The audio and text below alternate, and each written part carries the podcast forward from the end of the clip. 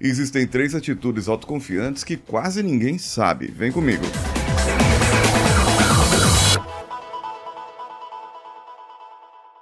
Alô você, eu sou Paulinho Siqueira e esse é o Coachcast Brasil. E hoje estou aqui trazendo para você autoconfiança para que você possa despertar o seu herói interior. Eu não sei se você sabe, mas eu tenho também o meu Instagram, arroba por onde você pode me seguir e acompanhar mais informações e técnicas para que você possa ludibriar pessoas Influenciar pessoas é o melhor termo. Sabe que quando você pensa em alguém autoconfiante, você pensa naquele cara que é bonzão, que, que tem aqui os músculos e que ele é autoconfiante porque ele olha para as pessoas por cima. Mas na verdade é só uma pessoa arrogante, talvez insegura, que se apoia nos seus músculos, aliás, se apoia na sua força ao invés do seu pensamento, dos seus argumentos. Então, às vezes, essa pessoa não é autoconfiante. Ou aquela outra pessoa autoconfiante que você fala, homem não chora! Isso aí é a pior falta de confiança é, e que traz a masculinidade frágil num termo nunca já visto. Uma atitude que muitas pessoas não percebem que traz a autoconfiança é o pedir desculpas, é o reconhecer o erro. Eu errei, eu reconheço meu erro e eu vou procurar fazer diferente da próxima vez. Ai, eu errei, agora eu vou procurar fazer um outro erro diferente. Não importa se você vai errar diferente, se você vai errar de uma outra maneira, que erre, mas que você reconheça seus erros e que você não repita seu erro.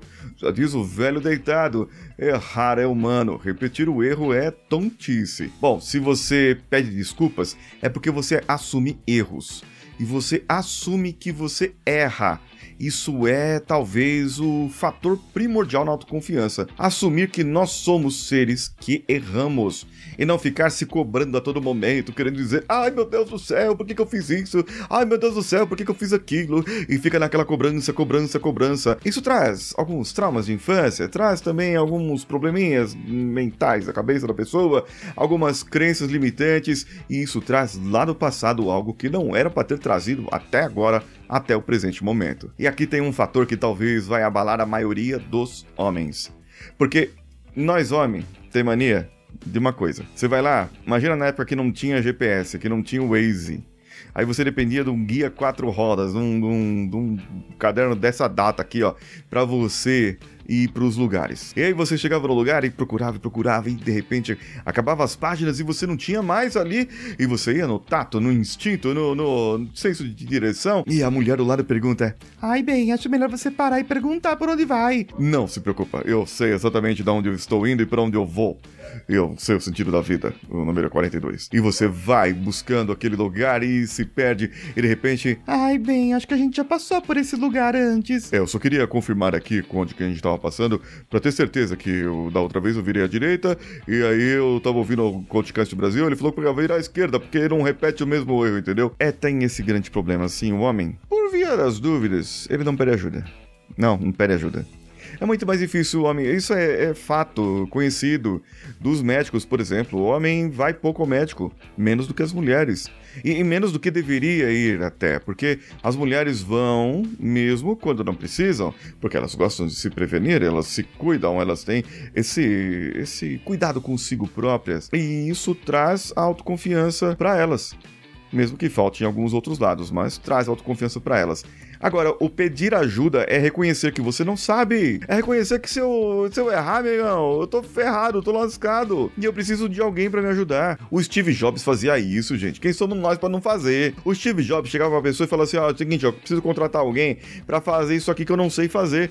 Eu pago bem para essa pessoa fazer, mas ela tem que ser competente para fazer o negócio, hein? Vamos contratar a pessoa? Vamos contratar a pessoa para fazer o que ele não sabia fazer. E isso tornava ele um dos homens mais produtivos que já existiram, se ele não tivesse batido as botas. Mas isso é papo outra história, não foi isso que derrubou. Se você acha que essas dicas te ajudaram, que vai ajudar você a produzir mais, a se comunicar melhor, a ter melhores relacionamentos, então comenta lá no YouTube, onde você pode assistir, ver minha carinha bonita, lá pelo canal Coachcast Brasil, e você também pode comentar por outras plataformas e dar cinco estrelinhas e favoritar em qualquer outra plataforma. Eu sou Paulinho Siqueira, estou esperando você lá no meu Instagram, arroba o Paulinho Siqueira. Um abraço a todos e vamos juntos.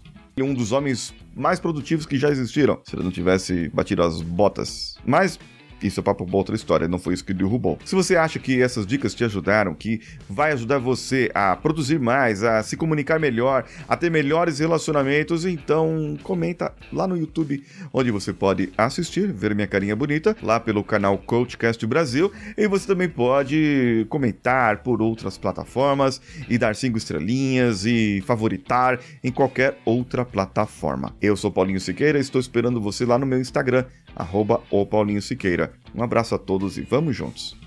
Esse podcast foi editado por Nativa Multimídia, dando alma ao seu podcast.